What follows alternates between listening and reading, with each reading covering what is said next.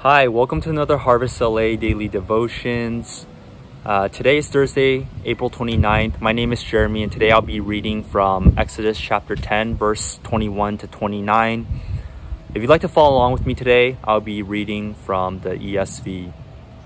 So, verse 21 Then the Lord said to Moses, Stretch out your hand toward heaven, that there may be darkness over the land of Egypt, a darkness to be felt so Moses stretched out his hand toward heaven, and there was pitch darkness in all the land of Egypt for three days.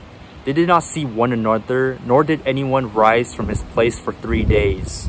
But all the people of Israel had light where they lived. Then Pharaoh called Moses and said, Go, serve the Lord. Your little ones also may go with you. Only let your flocks and your herds remain behind. But Moses said, You must also let us have sacrifices and burnt offerings, that we may sacrifice to the Lord our God. Our livestock also must go with us, not a hoof shall be left behind, for we must take of them to serve the Lord our God. And we do not know with what we must serve the Lord until we arrive there. But the Lord hardened Pharaoh's heart, and he would not let them go. Then Pharaoh said to him, Get away from me. Take care never to see my face again. For on the day you see my face, you shall die. Moses said, As you say, I will not see your face again.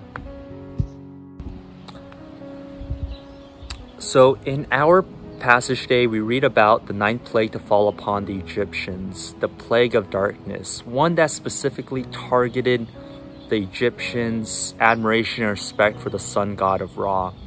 While there was light in the land of Goshen, the Egyptians could not see or move for a period of three days of darkness.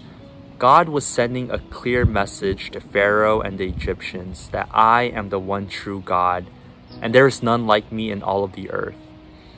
Yet, the message was also a potent reminder to the Israelites to trust in Him for His protection and guidance. Despite hundreds of years of suffering and hard labor, God was reminding the Israelites that they remained his chosen people and that he had not forgotten about them. As I read through the passage today, I can't help but think, how is God speaking to me today? Could it be through my friends, my family, through the brothers and sisters at church, or the through the circumstances in which God places me in? Or is it the combination of everything, um, of all the things above?